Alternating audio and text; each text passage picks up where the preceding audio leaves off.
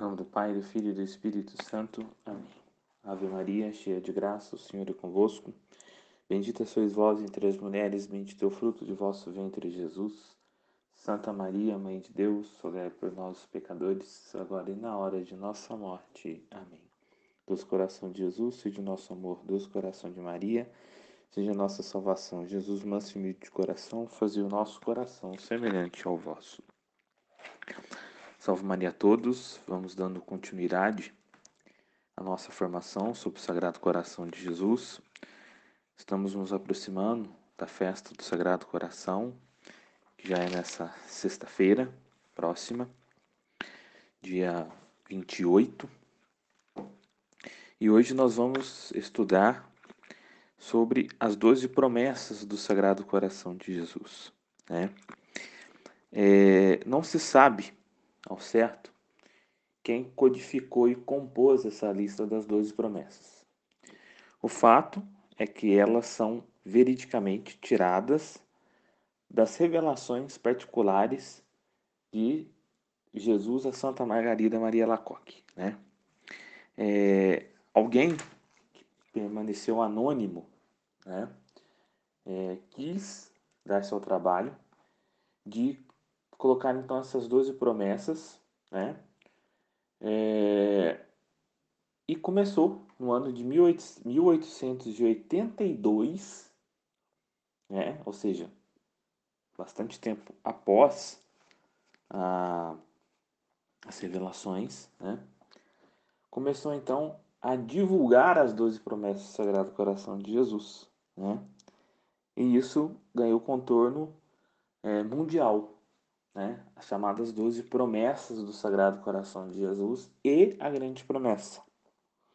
É, não sei se todos conhecem, mas tem um, pequeno livro da editora Divina Misericórdia é, chamada A Grande Promessa, né, aonde vai explicar não só as doze promessas do Sagrado Coração de Jesus, mas é, a grande promessa. Que é, o que é essa grande promessa? Né? E lá também vai é,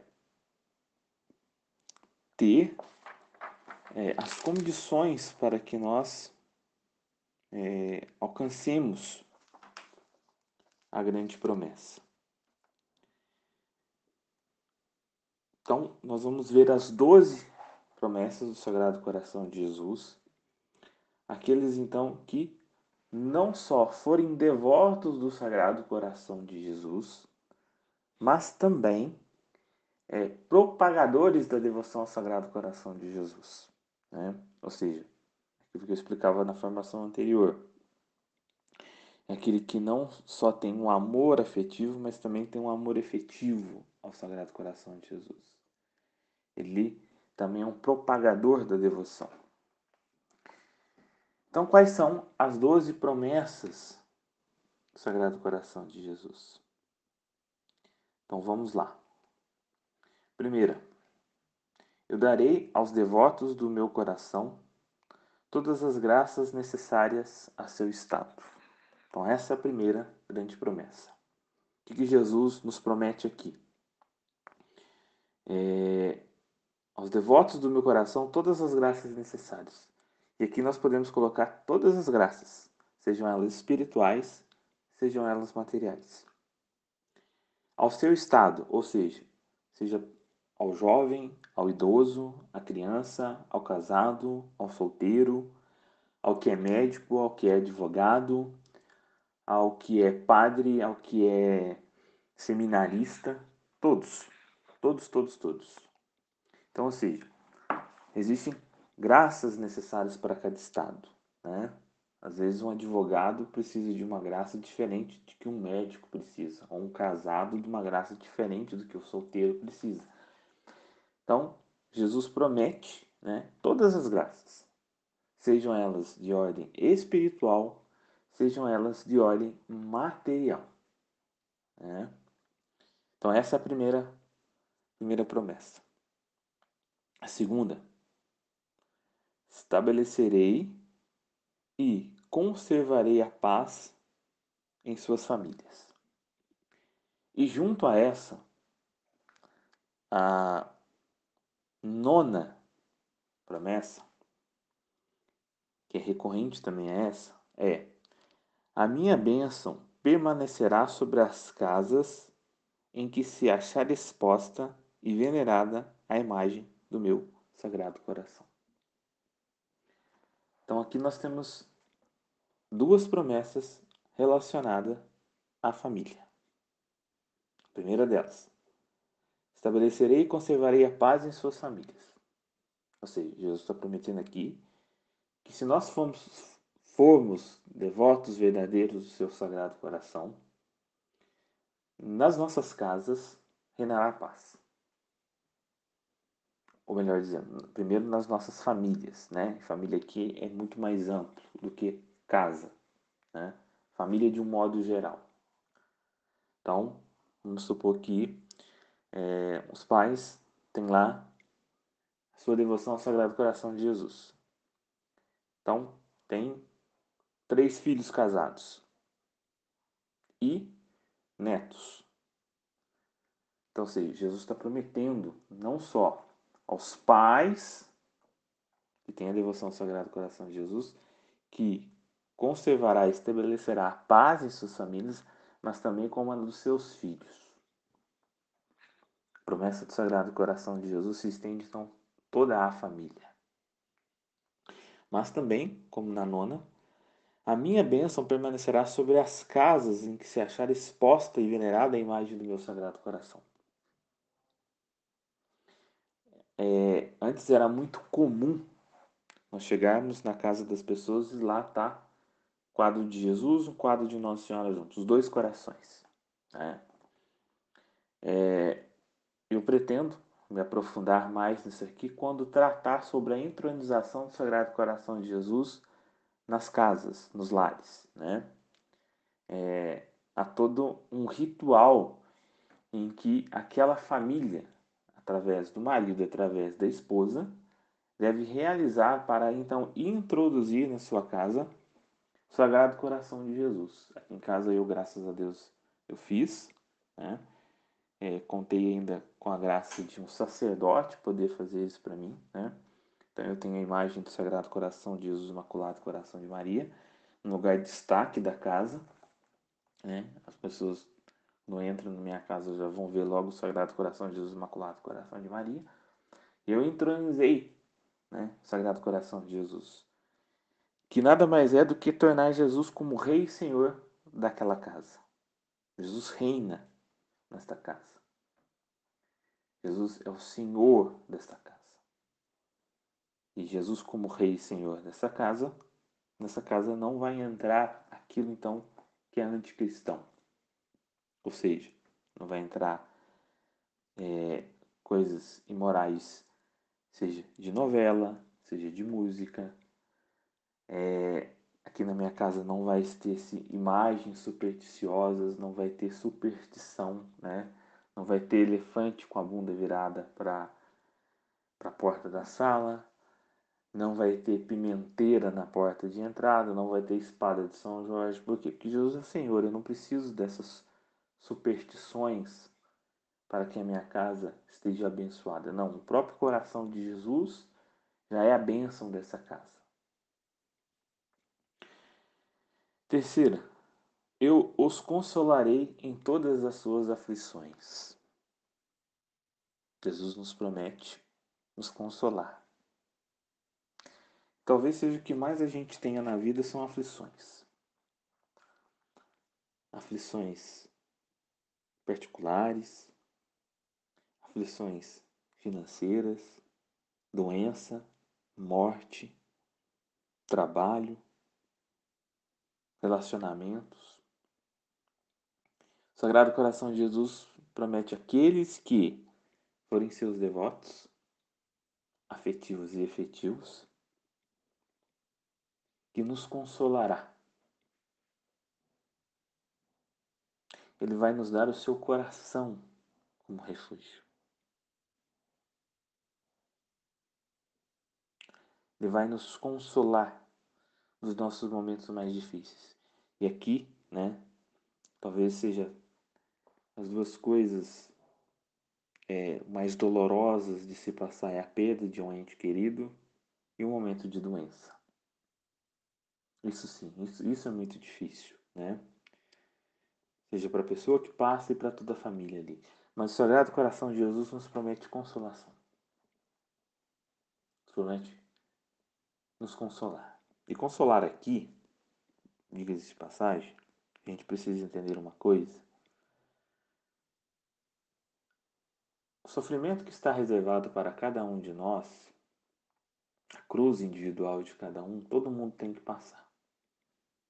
Quando Jesus promete consolações, ele não promete uma vida fácil, acessível. Quando ele diz que vai nos consolar, pode ser que ele vai dar paz ao nosso coração para enfrentar o sofrimento. Como o sofrimento realmente deve ser enfrentado. Então, consolações aqui não é Jesus evitando a cruz de cada um, não.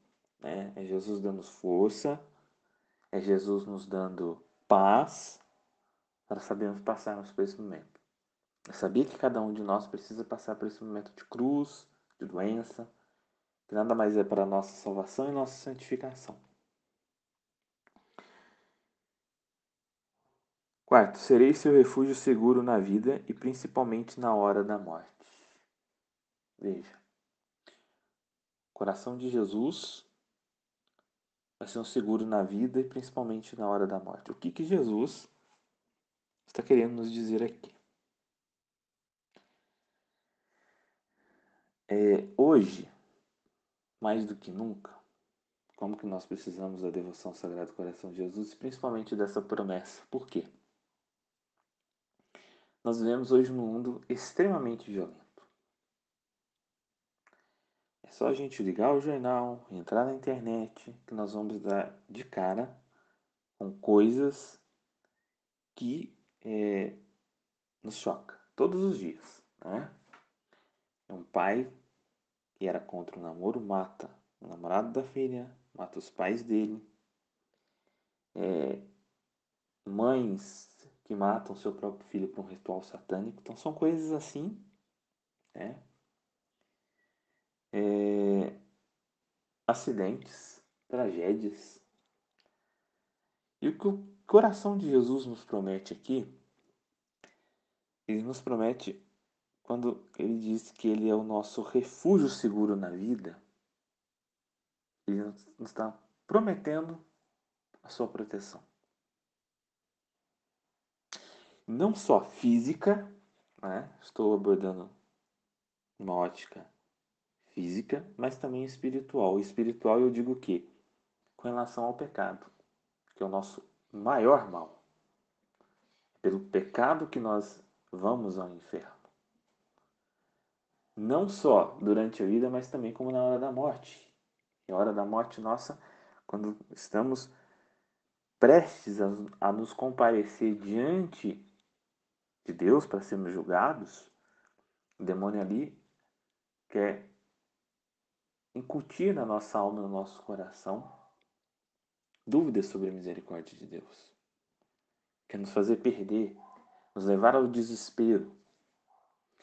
Então, se nós formos devotos do Sagrado Coração de Jesus, nós vamos ser amparados na hora da nossa morte. O Sagrado Coração de Jesus nos promete uma morte doce e tranquila. É...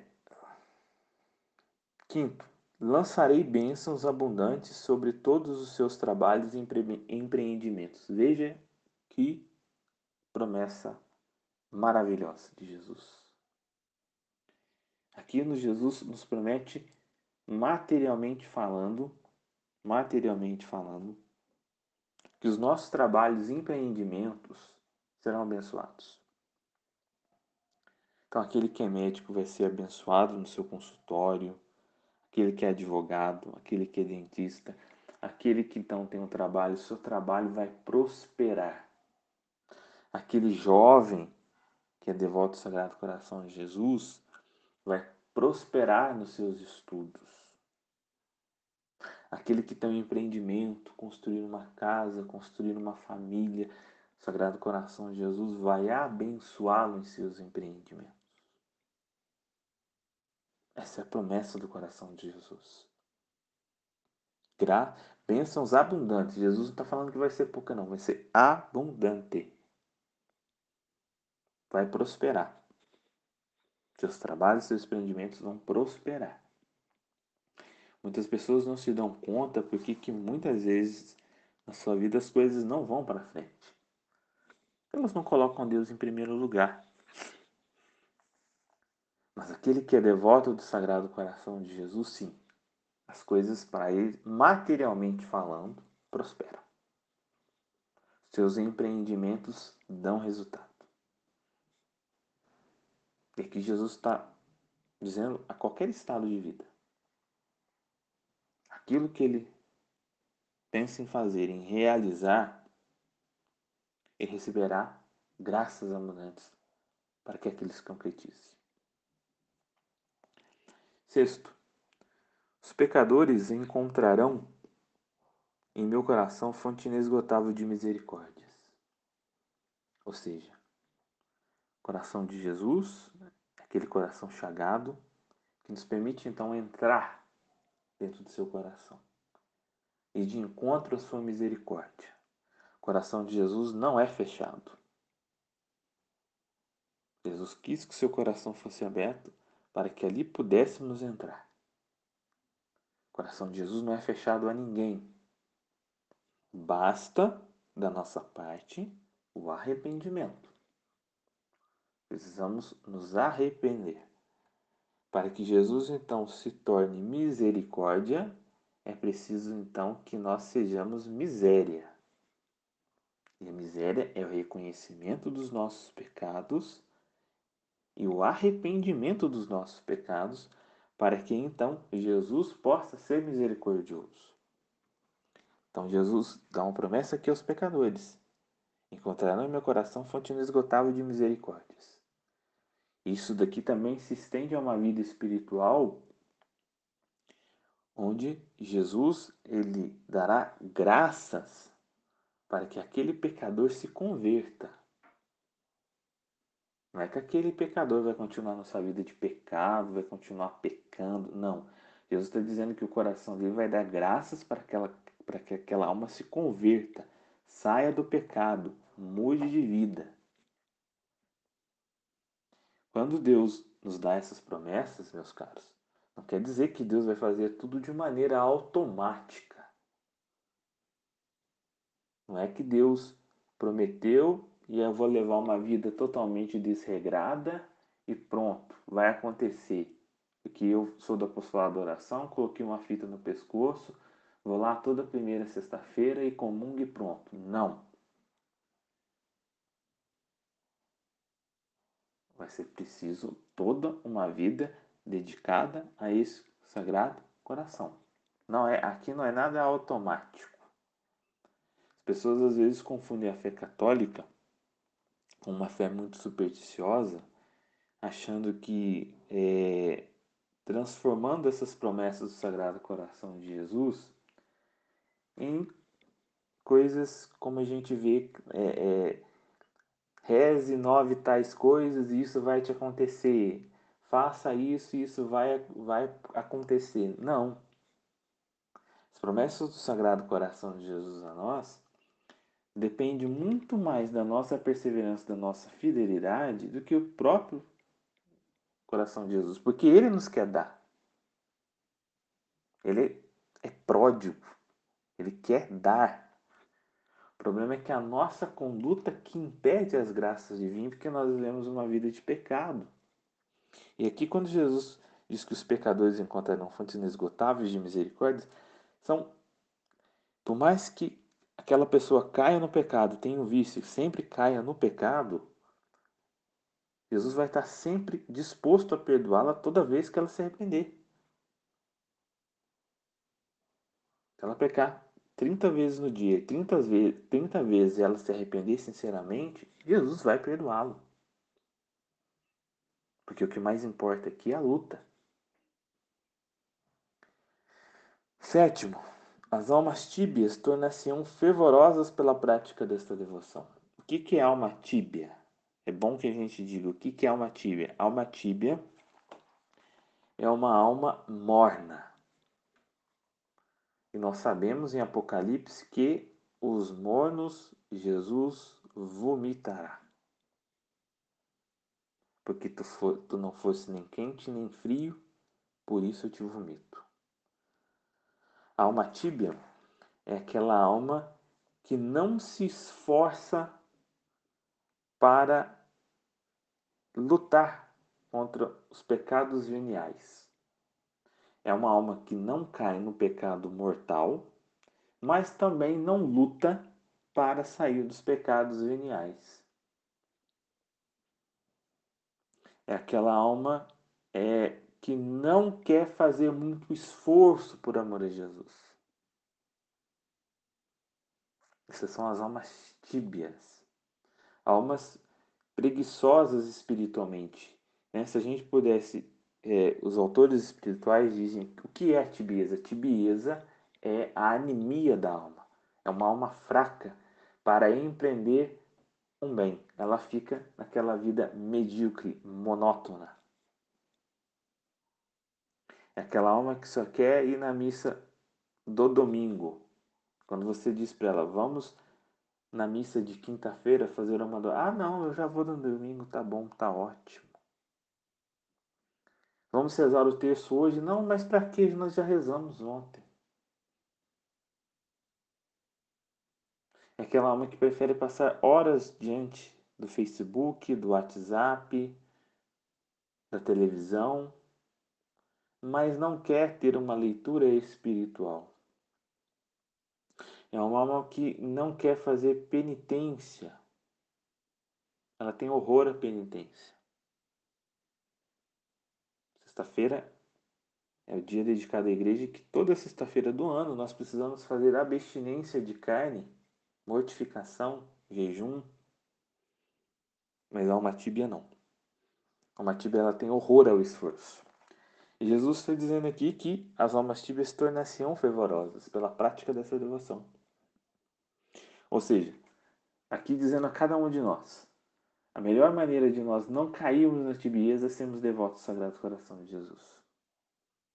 O Sagrado Coração de Jesus, ele nos dá então fervor nas nossas orações, nos nossos empreendimentos espirituais. A nona eu já citei junto com a segunda. A décima é dedicada aos sacerdotes. Daria aos sacerdotes que praticarem especialmente essa devoção o poder de tocar os corações mais endurecidos. Ah, se todo sacerdote fosse devoto do Sagrado Coração de Jesus. Quantas e quantas conversões e corações endurecidos não seriam então conquistados para o coração de Jesus? E por último, essa sim é a famosa grande promessa. Essa então, a décima segunda, ela é chamada a grande promessa. Chegamos então na famosa grande promessa. O que é a grande promessa? Vamos lá. A todos os que comungarem nas primeiras sexta-feiras de nove meses consecutivos, darei a graça da perseverança final e da salvação eterna. Por que, que essa é uma grande promessa, Claudinei? Porque Jesus está te prometendo a salvação da sua alma. Se você, em nove primeiras sexta-feiras consecutivas, aqui Jesus não cita a confissão, mas é bom que nós confessemos. Em que nove primeiras sexta-feiras consecutivas nós comungarmos. E comungar aqui, nós temos que comungar na intenção da reparação ao Sagrado Coração de Jesus. De todos os pecados, indiferenças, tibieza, frieza, sacrilégios com que ele é ofendido. Então, se nove primeiras sexta-feiras consecutivas nós confessarmos e nós comungarmos na intenção de reparar o Sagrado Coração de Jesus, Jesus nos promete que nossa alma será salva. Claudinei, mesmo depois, se eu fizer as nove primeiras sexta-feiras, como Jesus está dizendo, e porventura eu me torno um protestante, eu me torno um budista, essa promessa ainda é válida? Sim, é válida. É válida. Não é o que o coração de Jesus queria, óbvio.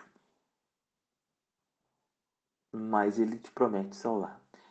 E como que eu sei disso? Porque nós temos N exemplos. Vou contar dois exemplos para vocês entenderem isso daqui.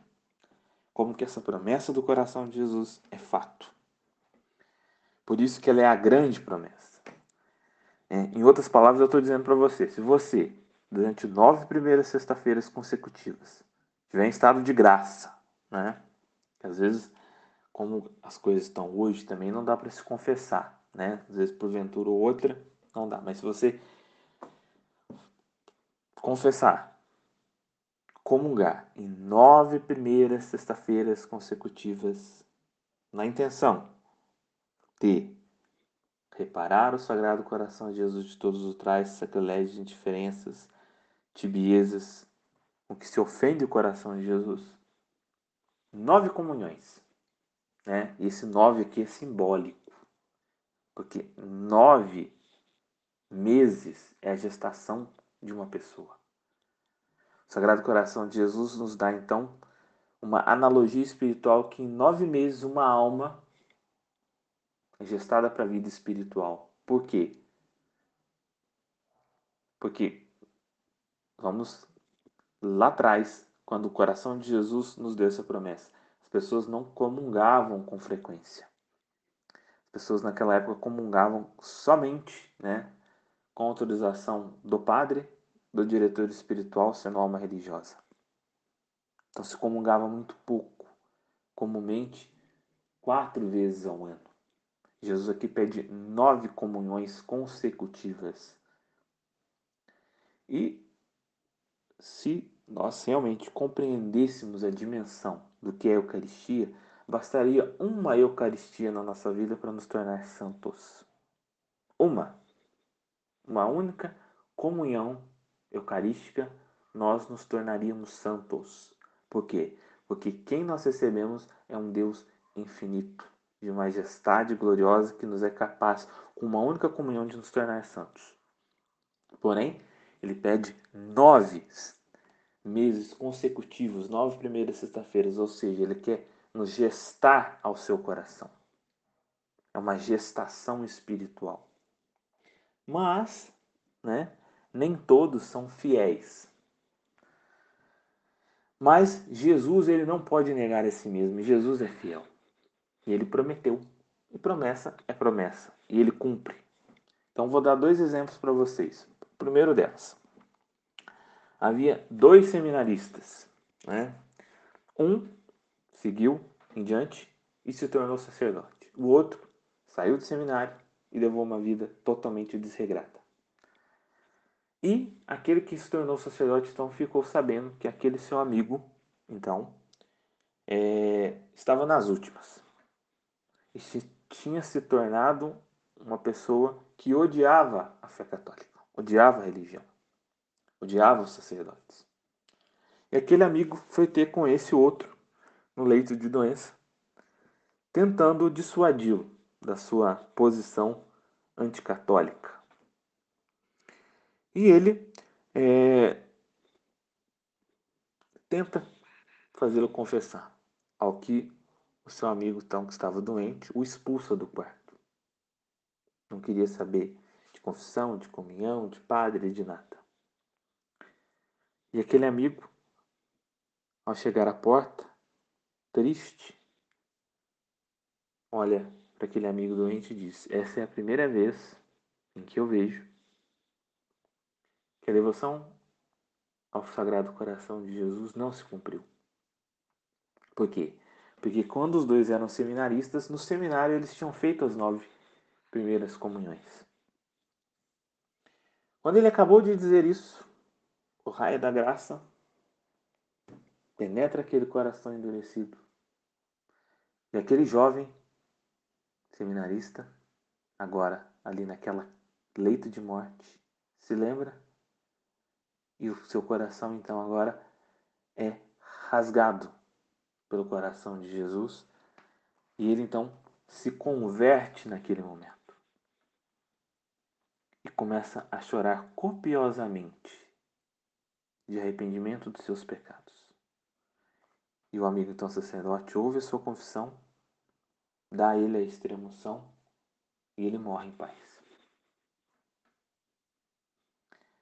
A segunda, é mais chocante que essa ainda, é um menino. Isso aconteceu no México, tá? Isso são fatos verídicos, gente. Eu tenho um livro aqui, tá?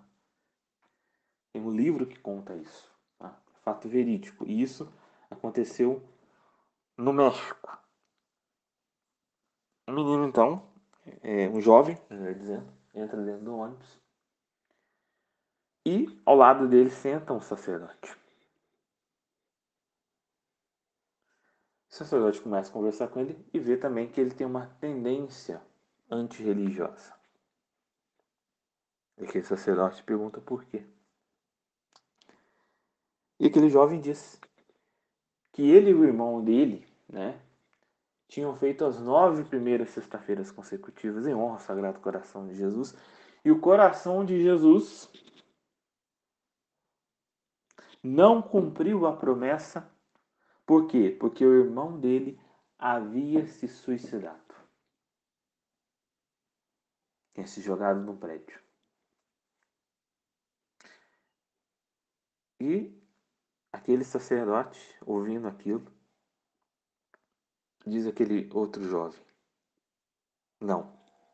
A promessa do coração de Jesus se cumpriu, sabe por quê? Porque seu irmão se jogou.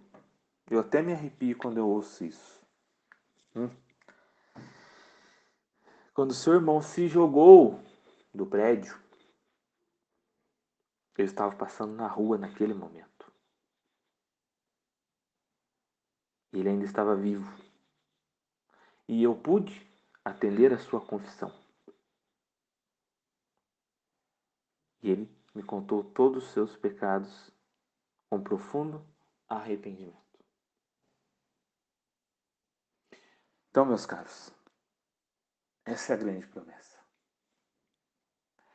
Jesus nos pede tão pouco, pouco, pouco, para nos dar muito. Nos dar a salvação da nossa alma. Mesmo se nós não perseverarmos no seu amor.